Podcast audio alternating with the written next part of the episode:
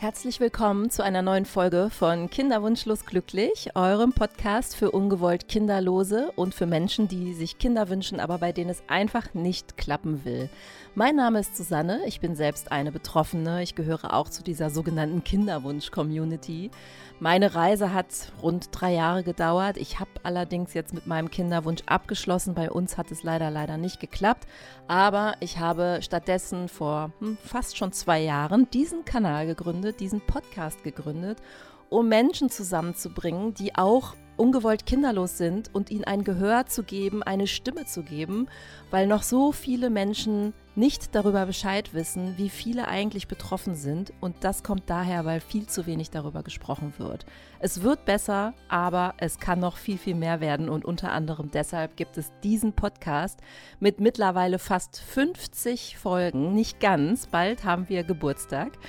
Und deswegen freue ich mich auch so sehr, diese Menschen einfach zusammenzubringen und euch allen auch die Geschichten zu erzählen und erzählen zu lassen, damit ihr alle wisst, ihr seid da draußen nicht alleine, wenn es bei euch nicht klappt mit dem Schwangerwerden. Es gibt so viele Gründe. Es hat nicht immer nur damit zu tun, dass ihr euch nicht genug entspannt oder mal in den Urlaub fahren solltet, wie so ganz viele klugwissende Menschen, um das eine Wort nicht zu sagen, immer zum Besten geben. Nein, damit hat es ganz oft eben nichts zu tun und es liegt nicht an euch. Es hat nichts damit zu tun, dass ihr irgendetwas falsch macht, sondern mittlerweile sind ungefähr jedes zehnte Paar betroffen. Und das heißt, wir müssen darüber reden. Es ist ein gesellschaftliches Thema. Und das tun wir hier in diesem Podcast immer wieder mit Menschen, die betroffen sind, auch mit meinen Geschichten. Meine Geschichten fließen in fast jede Folge mit ein. Die ersten vier Folgen, da erzähle ich euch nochmal genau, wie es bei mir gewesen ist. Ja, und heute habe ich jemanden zu Gast, die hat eine sehr interessante Geschichte mitgebracht. Davon habe ich vorher noch nie gehört. Wir reden nämlich darüber, dass sie eine sehr, sehr frühe Diagnose von Gebärmutterhalskrebs bekommen hat und damit fing eigentlich auch schon mit Ende 20 an, ihre Uhr zu ticken, denn es war klar, wenn diese Diagnose erneut auftauchen sollte, muss die Gebärmutter entfernt werden. Und das würde dann das Ende vom Kinderwunsch bedeuten, auf ganz natürlichen medizinischen Wege. Und das wollte sie unbedingt vermeiden. Sie hat sich schlau gemacht. Sie kam nämlich dadurch auch frühzeitig in die Wechseljahre und hatte ganz schlechte AMH-Werte, also Anti-Müller-Hormonwerte. Und dann hat sie etwas entdeckt und hat es durchgezogen. Und das will sie uns heute mal erzählen. Sie hat sich nämlich mit dem Thema Eierstockverjüngung, PRP, beschäftigt. Und darüber redet sie heute. Sie ist dafür ins Ausland gegangen. Ich kann direkt sagen, es ist in Deutschland noch im Zulassungsverfahren. Man muss dafür noch ins Ausland. Aber wie es bei ihr ausgegangen ist und ob das vielleicht für euch interessant ist, das hört ihr jetzt in der aktuellen Folge. Viel Spaß! Herzlich willkommen zu einer neuen Folge von Kinderwunschlos glücklich. Ich habe jemanden hier sitzen, die strahlt mich schon an und ich glaube, die freut sich total, dass du da bist und ich freue mich, dass Voll. du da bist. Und deswegen sage ich jetzt einfach mal Hallo, herzlich willkommen, Julia.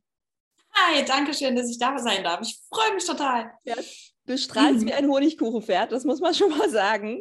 Ja, ich bin eine Frohnatur, glaube ich, von von Haus aus. Sehr gut, da passen wir gut zusammen. Ich habe auch schon gesehen, dass du Werbung gemacht hast dafür, dass wir uns heute hier verabredet haben. Total. Du hast irgendwie schon ganz viel auf deinem Instagram-Kanal gepostet dazu.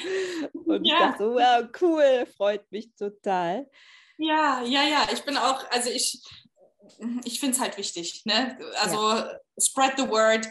Von daher, klar. Genau weil du bist nämlich eine von uns und äh, ja. du bist auch auf Kinderwunschreise, du bist auch ungewollt kinderlos. Erzähl mal, wie lange schon?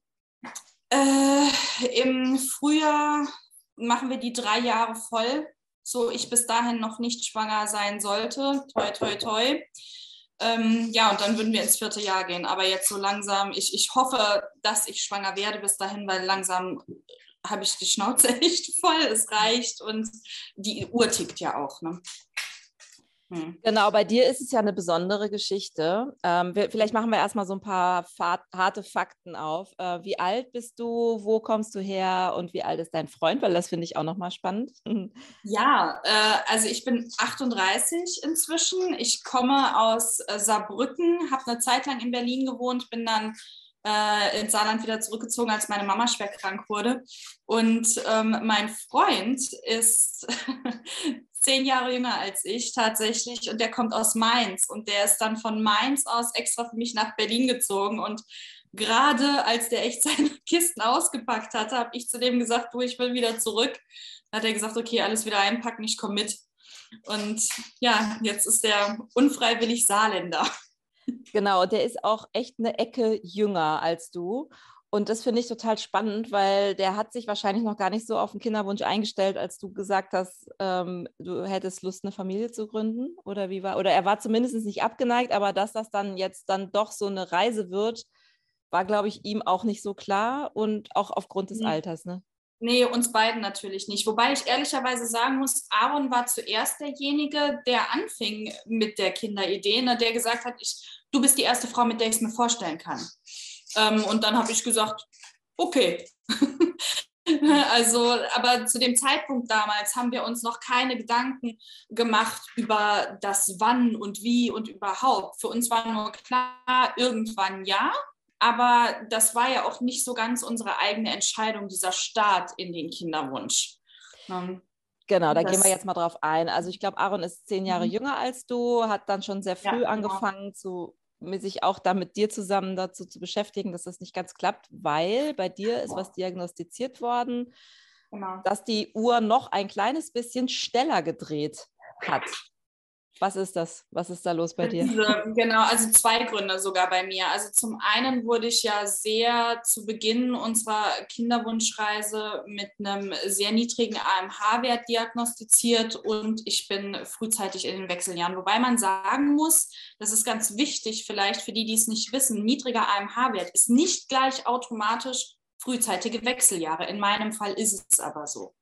Ähm, das bedeutet, jeder erfolglose Zyklus ist für uns eine Katastrophe. Der zweite Grund ist, ich hatte vor inzwischen fast 13 Jahren eine Operation, weil bei mir eine Vorstufe von Gebärmutterhalskrebs vorlag. Ich mag das kurz erklären für die, die es nicht wissen.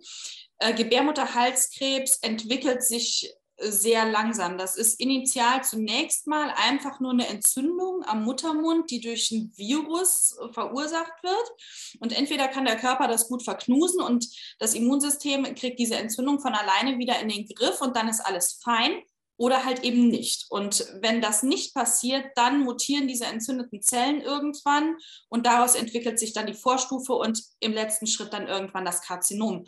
Und das ist bei mir passiert damals. Ne? Also ich hatte gute zwei Jahre bin ich damit drum und meine Ärztin hat immer gesagt, naja, hm, das ist nicht so ganz schlimm, aber gut ist es auch nicht. Wir beobachten es mal weiter und mir ging es aber irgendwann tatsächlich immer schlechter. Meine Eltern haben mich dann, ich war Anfang 20, ne? meine Eltern haben mich dann ähm, zu einem anderen Arzt geschickt, der dann aber gesagt hat, nö, ist schon dringend, jetzt müssen wir auf jeden Fall operieren. Ne? Und als das Gewebe wird ja dann auch untersucht und als das aus der Pathologie zurückkam, hat der äh, Pathologe auch gesagt, das war schon im Wechsel, das wäre auf jeden Fall ein Karzinom geworden. Ne? Also da hat die Zeit, das war wirklich nötig. Und nun ja, dann ist es so, dass ich über die zehn Jahre immer wieder ganz engmaschig kontrolliert wurde und es war nie so ganz gut, aber es war auch keine bedrohliche Situation mehr, ne, so dass die Ärzte immer gesagt haben, ja, wir beobachten das und aber jetzt würden wir halt schnell reagieren, wenn noch mal was wäre. Und dann bin ich 2018 nach Berlin gezogen und dann war ich mit meinem neuen Leben so beschäftigt dort, habe dann nicht dran gedacht, mir einen neuen Arzt zu suchen und irgendwie, ne, und bekam dann im Herbst 2019 eine ganz schwere Uterusentzündung. Also Gebärmutter, Eileiter, Eierstöcke, alles war massiv entzündet und ich kam ins Krankenhaus und dann fragten die mich dort, ob es denn eine Vorgeschichte gäbe mit dem Gebärmutterhals. Und so, ja, ich bin da mal operiert worden, ne? Aber jetzt, wo sie es sagen, es ist schon länger nicht mehr untersucht worden, dann sagten die, naja, wir machen das mal gerade, ne? Machen da diesen Abstrich. Ja, und dann kam der positiv zurück nochmal, ne? Und ähm, dann stand aber im ersten Moment im Fokus, diese Entzündung nochmal in den Griff zu kriegen, die ich dann da jetzt gerade hatte und die mich echt gequält hat. Und als das nochmal so halbwegs auf der Reihe war, kam ich ins Krankenhaus nochmal für eine Bauchspiegelung. Das war dann schon im Anfang Februar 2020. Es hat sich alles ewig hingezogen. Und ähm, dann sagte die Ärztin bei der Bauchspiegelung zu mir, na ja, Frau Sauber, Sie müssen sich schon klar machen, bei Wiederholungstätern nimmt man die Gebärmutter raus. eigentlich, weil wenn es einmal wieder kommt, dann kommt es immer wieder und Gebärmutterhalskrebs ist äh, eine häufige Todesursache bei Frauen, jedenfalls in Relation zu Krebs. Eine der häufigsten tatsächlich. Deswegen geht man da dieses Risiko nicht ein und nimmt die Gebärmutter raus, sobald der Kinderwunsch abgeschlossen ist. Deswegen, wenn Sie einen Kinderwunsch haben, fangen Sie jetzt sofort an, es zu versuchen. Und das war eigentlich dann so der nicht ganz freiwillige und etwas holprige Start in unseren Kinderwunsch. Und damit war dann der Aaron wirklich überfordert. Mhm. Na, weil der war zu dem Zeitpunkt gerade 25 und äh, der hatte, der wusste, wie gesagt, ne, der wusste natürlich, will er und so und ich ja auch, aber nicht heute. So, ne? Ja, das, das ist die Geschichte dazu. Wahnsinn. Das heißt, bei dir ist tatsächlich einfach auch noch diese medizinische Geschichte im Hintergrund, die dann mhm. dafür sorgt, dass bei euch der Druck auch groß ist, weil das, die Gefahr relativ groß ist, dass du nochmal dann eine Diagnose bekommst, die Richtung Gebärmutterhalskrebs spricht und dann würde ja. das auch medizinisch operative Eingriffe zur Konsequenz haben, die deinen Kinderwunsch letztlich ad acta legen wird, weil dann ja. Ja, wird deine Gebärmutter entfernt und dann ist auch eigentlich an der Stelle leibliches Kind zu bekommen nicht mehr möglich. Das auch nicht mehr mit Eizellspende, genau. Genau, und auch nicht mehr mit Eizellenspende. Und das ist natürlich jetzt eine wahnsinnslange und irre Geschichte und das muss man jetzt auch erstmal verpacken, finde ich. Ähm, wo stehst du denn jetzt heute? Weil also du bist ja total aufgeräumt, total klar und du bist auch, glaube ich, sehr zielstrebig und du hast jetzt, mhm. glaube ich, einen Weg eingeschlagen. Also ich habe vorher davon noch nie gehört gehabt und das ist, finde ich, nochmal jetzt ganz, ganz spannend, weil du gibst ja nicht auf, ne? Nee, ich bin sowieso nicht der Typ, der leicht aufgibt. Und ich bin gar nicht der Typ, der sich mit Ende oder todbringenden Diagnosen leicht fertig einfach so abfindet. Ne? Ich bin eher so gepolt, dass ich denke, es gibt bestimmt irgendwo auf der Welt irgendeinen Arzt, der sich rantraut und der mir helfen kann. und genauso war es auch damals, als äh, der Arzt mir sagte, als wir dann wirklich im Kinderwunsch, ne, und das funktionierte nicht, und dann hat der gesagt, naja, schlechter AMH und ähm, das hat er nicht gesagt. Was er sagte war, du hast die Hormonwerte einer 70-Jährigen und weder dein Freund noch ich noch sonst irgendein anderer Mann auf der Welt wird dich jemals schwanger kriegen. Jedenfalls nicht mit deinen eigenen Eizellen. Und das war in dem Moment, als ich da in diesem Stuhl saß, im Besprechungszimmer, natürlich äh, das berühmte Loch, das sich vor mir auftat, wo sowohl Aaron als auch ich beide gleichzeitig reingestürzt sind. Ne? Aber als ich dann zu Hause war und das Ganze ein bisschen hab sacken lassen, dachte ich, nee, das kann nicht sein. Das ist, ne, weil ich habe dann den Arzt gefragt und habe gesagt, gibt es denn irgendetwas, was wir tun können, um diesen Prozess umzukehren, zu verlangsamen vielleicht, ähm, aufzuhalten? Der sagt, nö, da gibt es gar nichts. Kannst du nichts machen außer Hormonersatztherapie. Und da habe ich gesagt, nee, das kann ich. Das kann ich mir nicht. Irgendwas muss es geben. So, und dann habe ich angefangen zu googeln, wie eine Geistesgestörte, habe mich wirklich dumm und dämlich recherchiert und bin dann schon sehr früh in unserer Kinderwunschreise auf die Eierstockverjüngung mittels PRP-Behandlung gestoßen. Ich mag das kurz erklären. Die PRP-Behandlung ist ein ganz simples Verfahren. Das ist plättchenreiches Plasma. Und das wird aus dem eigenen Blut gewonnen. Eigentlich ganz simpel, wie schon gesagt. Ähm, es wird Blut abgezapft. In meinem Fall waren das zwölf Röhrchen. Und ähm, das kommt in die Zentrifuge und dann wird das ja so geschleudert oder so. Nee, ich bin kein Laborant, aber ja, das ist die Idee. Und dann ähm, lösen sich oder spalten sich diese unterschiedlichen Schichten im Blut ab. Und da ist auch dieses plättchenreiche Plasma dabei. Und das wird dabei in die Eierstöcke injiziert. Man kennt das in der, ähm, in der Unfallchirurgie, in der plastischen Chirurgie, in der Orthopädie, äh, Dermatologie kennt man das schon seit den 70er Jahren, da wird das alles gemacht und jetzt so ganz langsam kommt das in der Gynäkologie auch an, weil man halt festgestellt hat, dass dieses PAP-Serum irre selbstheilende Kräfte hat oder dass es die Selbstheilung aktiviert auf irgendeine Art anscheinend. So, nun habe ich damals davon gelesen und zu dem Zeitpunkt gab es das nur in Spanien und in Griechenland. Für für uns unerschwinglichen Preis. 10.000 Euro allein die Behandlung. Ne? Da bist du noch nicht geflogen und hast noch nichts gegessen in dem Land dann oder so. Und dann habe ich das schnell wieder so für mich verworfen, aber ich habe es nie vergessen.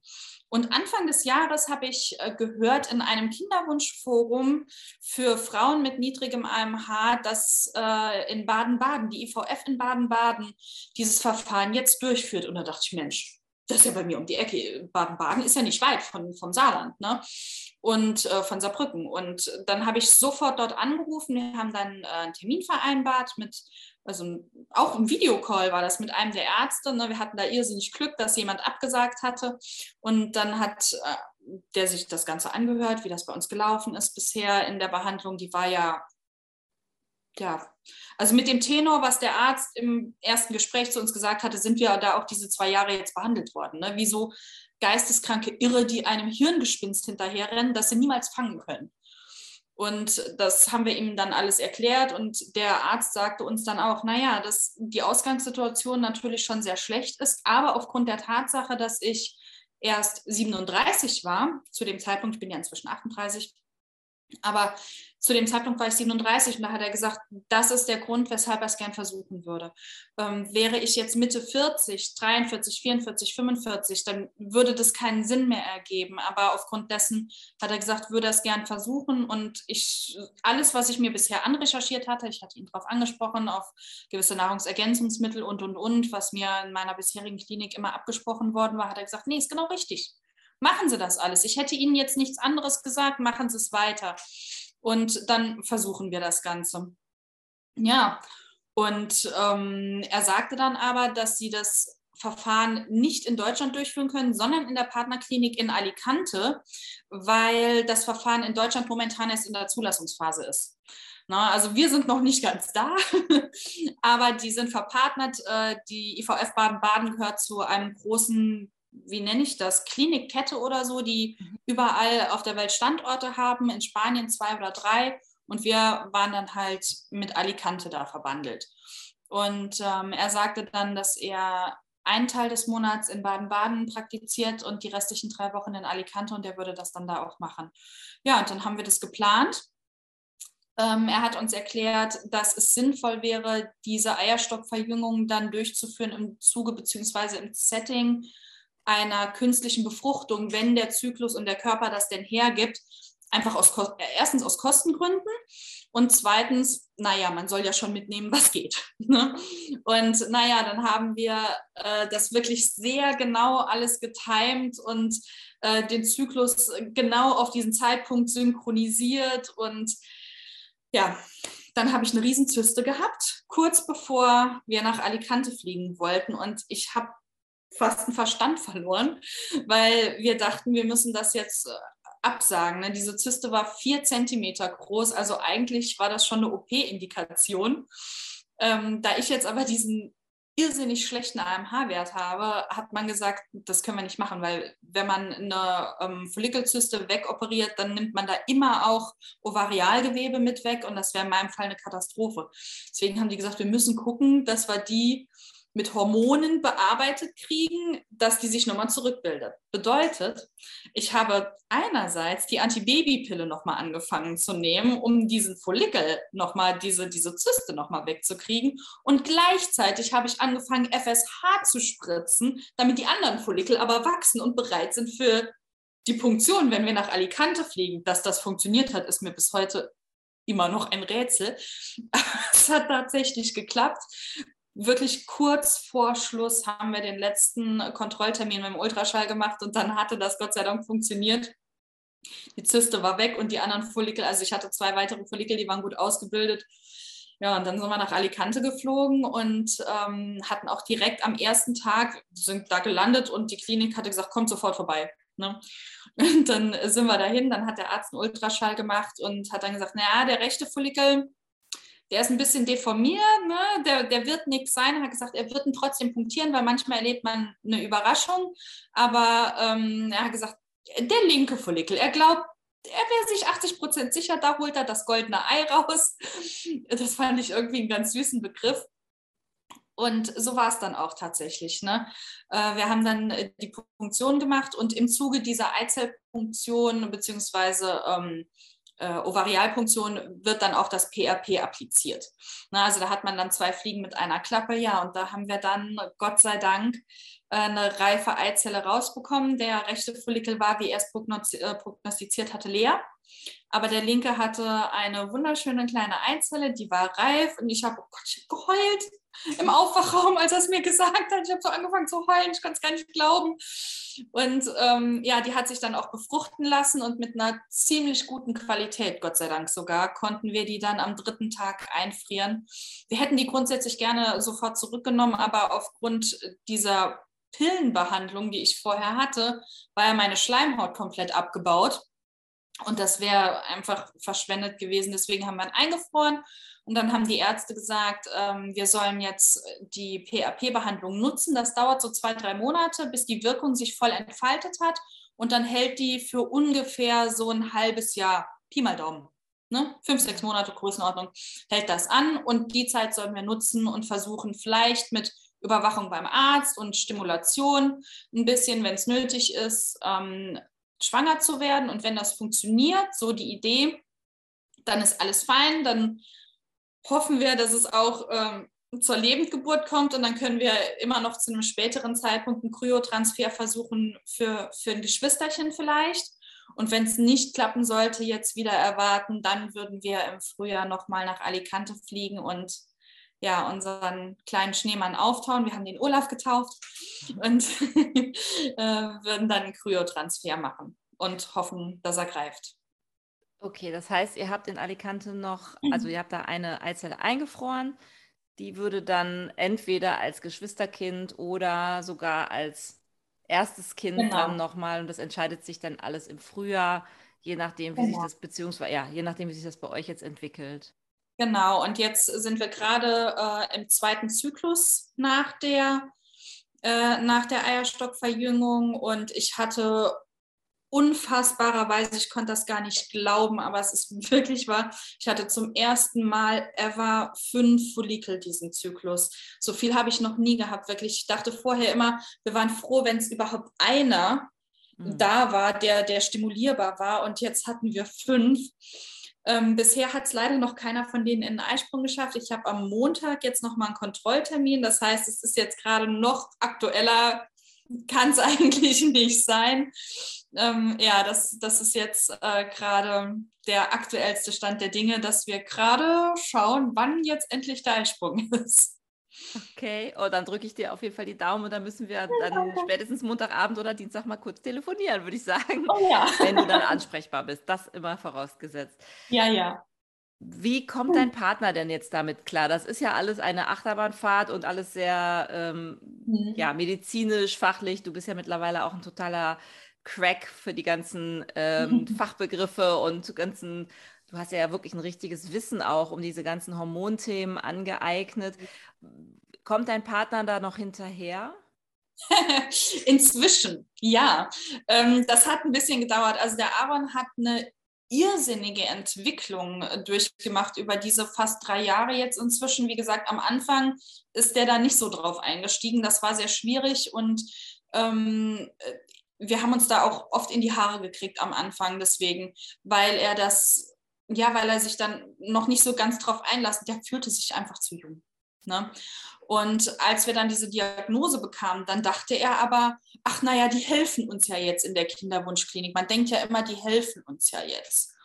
Und als das nicht so war und mit jedem Zyklus, der erfolglos verstrich, hat er, glaube ich, die Tragweite dieser Situation und Diagnose immer ein Stückchen mehr überrissen und und ernst genommen und verstanden. Ich habe mich am Anfang wirklich irrsinnig alleingelassen gefühlt von ihm. Aber er ist, er ist in diesen Kinderwunsch reingewachsen, tatsächlich. Und am Anfang hat er viel durcheinander gebracht und gar nichts verstanden. Und, aber jetzt inzwischen ist er an einem Punkt, wo er auch sagt, ja, koste es, was es wolle. Und wenn er aus, äh, aus dem Bekanntenkreis mitkriegt, dass da mal wieder jemand schwanger ist oder so, dann ich sehe es in seinem Gesicht dann. Ne? Ähm, also der Aaron hat da sehr eine Riesenentwicklung hingelegt. aber inzwischen, er, er weiß, was gemeint ist, wenn ich Kryo sage oder er weiß jetzt, was die ICSI ist und er kennt, er kann die Hormone verknusen und auseinanderhalten und ähm, Ovulationstests sind für ihn immer noch Pinkelstäbchen, aber, ähm, aber er kann mit allem jetzt inzwischen was anfangen, ja, und er weiß Zyklus-Tracker und das ganze Thema, ja. Koste es, was es wolle, ist ein echtes Stichwort. Was kostet denn so eine Verjüngung, die du da jetzt gemacht hast? Ähm, die reine Eierstockverjüngung würde kosten, wenn man die isoliert macht. Also nicht, wie wir das gemacht haben, im Setting einer ICSI, sondern ganz alleine würde die jedenfalls dort in Spanien, wo wir waren, 3000 Euro kosten. Äh, wir haben es ja im Setting einer ICSI gemacht. Das heißt, unsere Behandlung hat, ähm, was haben wir bezahlt? Also all-inclusive mit auch Aufenthalt dort und allem waren es runde 7000 Euro. Äh, davon waren die reine Behandlung, lass mich mal kurz überlegen, äh, vier, nee, mehr sag mal, wir kommen auf runde 5000 Euro. Mhm. 4.500, 5000 Euro. So, ich kann dir die Zahl jetzt nicht exakt sagen, aber das ist die Größenordnung, über die wir reden. Das ist ja schon mal gut zu wissen. Und wie lange wart ihr dann in Spanien für diese eine Behandlung? Ja, also wir waren insgesamt elf Tage da. Das wäre aber nicht nötig gewesen. Wir haben diesen langen Zeitraum gewählt, weil äh, nicht klar war, wie gut meine Eizelle auf die Stimulation ansprechen würde. Meine Follikel sind tendenziell eher ein bisschen zäh. Und deswegen haben wir gesagt, okay, wir brauchen ein Pufferfenster, falls es länger dauern sollte und der Transfer oder beziehungsweise die Punktion sich verschieben sollte, ähm, damit wir dann nicht schon wieder abgereist sein müssen. Ne, ähm, tatsächlich würden aber, sagen wir mal, drei bis na, fünf Tage, sagen wir fünf Tage würden, würden reichen. Ja, also ich glaube, dass auch da, da wieder schon wichtig ist, auch sich dann die Zeit zu nehmen, die man dann auch ja. braucht. Ne? Also wenn man da spitz auf Knopf rechnet und nachher fehlt einem ein Tag und so, das wäre ja schon ärgerlich. Ich vermute auch, dass die Ärzte einen da im Vorfeld gut beraten. Äh, ja, wobei ich sagen muss, ähm, dass das war so ein bisschen meine Idee. Ne? Also ich bin von alleine damit um die Ecke gekommen. Ich bin so eingestellt, lieber, brauch, äh, lieber haben und nicht brauchen, als brauchen und nicht haben. Ne? Also lieber ein bisschen Vorrat und Puffer und so und ja. Jetzt hast du eben noch mal was Spannendes gesagt. Du kannst es Aaron in den Augen und im Gesicht ablesen, wenn aus dem Freundeskreis eine Nachricht kommt, dass jemand schwanger ist. Wie gehst mhm. du denn dann damit um, wenn eine Freundin von dir zum Beispiel sagt, ich bin schwanger, hurra? Das ist die eine Million Euro Frage. Ähm, das kommt stark darauf an, wer es ist. Bedeutet, ist es jemand aus meinem engeren Umfeld, der hoppla hopp schwanger geworden ist, oder ist es jemand, den ich inzwischen durch die Kinderwunschzeit kennengelernt habe und von dem ich auch weiß, dass er eine harte Zeit diesbezüglich hinter sich hat? Ich habe in meinem Umfeld sehr viele, die im ersten, zweiten, dritten Versuch, manche sogar ungewollt, schwanger geworden sind. Und da kann ich mich nicht freuen, ehrlich gesagt. Also das, fällt mir sehr, sehr schwer. Ich bin inzwischen auch an einem Punkt, wo ich es den Frauen oder Paaren nicht gönne, mhm. tatsächlich. Ähm, Ausnahme ist meine Freundin, da bin ich inzwischen Patentante geworden. Ich muss aber ehrlicherweise sagen, also ich war mehr oder weniger am Telefon dabei, wie sie den Test gemacht hat und es war ein derart harter Schlag ins Gesicht für mich. Äh, ich konnte mich da auch nicht drüber freuen. Aber als sie mir die Frage gestellt hat, zum späteren Zeitpunkt, ob ich Patentante werden möchte, da war ich so aufrichtig berührt von dieser Frage und das hat mich, da habe ich doch mich dann wirklich freuen können schon. Und ich liebe die kleine Maus auch.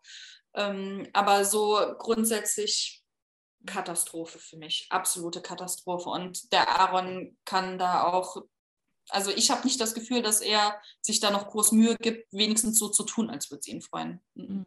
Naja, dafür ist euer Weg auch wirklich echt wahnsinnig lang und auch sehr dramatisch, auch mit einer lebensbedrohlichen Krankheit verknüpft. Also das kann ich dann schon auch nachvollziehen, dass das ähm, auch echt das Her ans Herz kratzt, so, so eine Nachricht. Ne?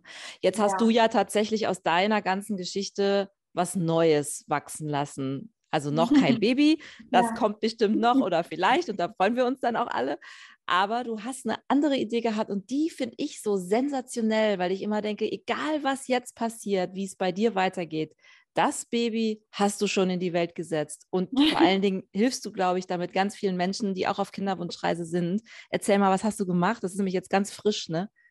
Äh, genau, in den Babyschuhen tatsächlich noch im wahrsten Sinne des Wortes. Ich habe angefangen, einen Blog zu schreiben. Ähm, parallel dazu oder damit kommen auch die passenden Social-Media-Kanäle und demnächst wird auch ein YouTube-Kanal dazu starten. Ich habe angefangen, unsere Geschichte aufzuschreiben. Und mir ist in den, naja, guten drei Jahren, die wir da jetzt schon mit befasst sind, aufgefallen, dass irrsinnig vielen Leuten gewisse Zusammenhänge gar nicht so klar sind. Schwanger werden ist eine Wissenschaft für sich und vielen, mit denen ich mich unterhalte, die, die wissen gar nicht, was nötig ist, welche Zusammenhänge da bestehen, was alles zusammenspielen und stimmen muss im Körper, damit überhaupt sowas funktionieren kann. Und ähm, da ich, wie gesagt, mich dumm und dämlich recherchiert habe am Anfang, habe ich gedacht,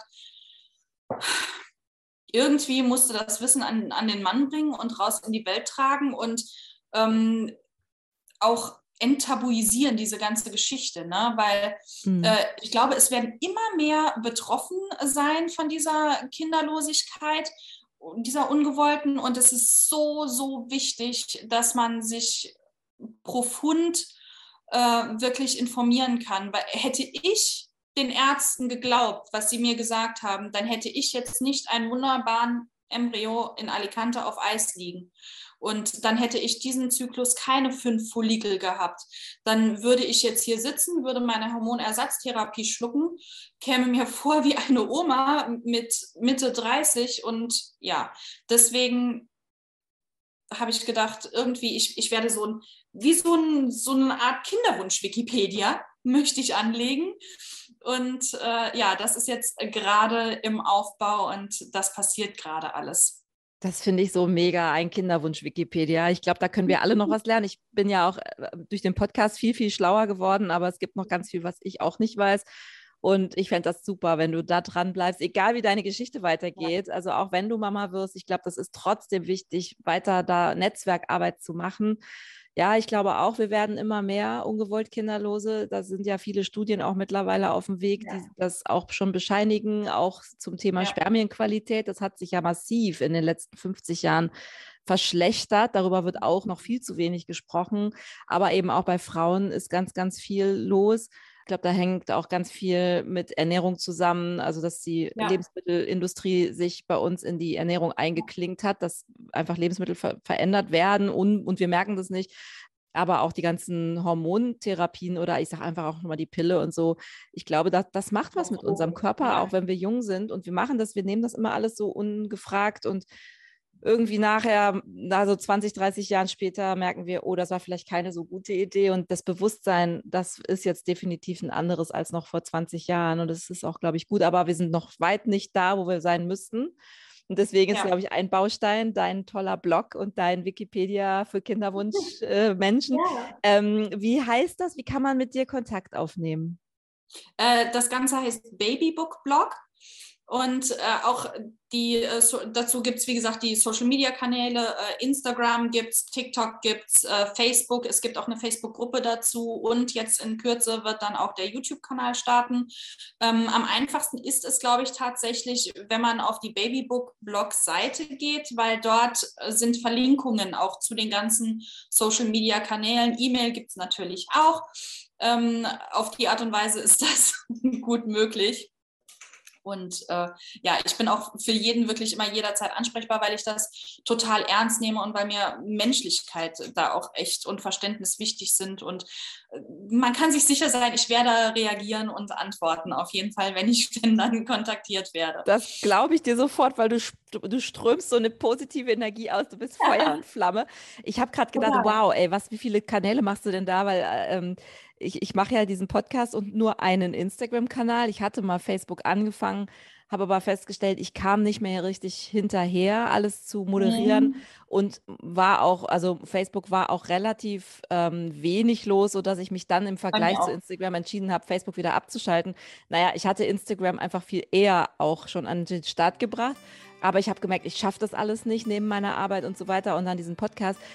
Ich finde das super, dass du da diesen Weg gehst, weil ich glaube, das ist ganz, ganz wichtig. Das ist tatsächlich meine Erfahrung. Man erreicht einfach viel mehr Menschen, wenn man auf all diesen Kanälen unterwegs ist. Und genau. ich finde es super, dass du das direkt von Anfang an auch so durchziehst.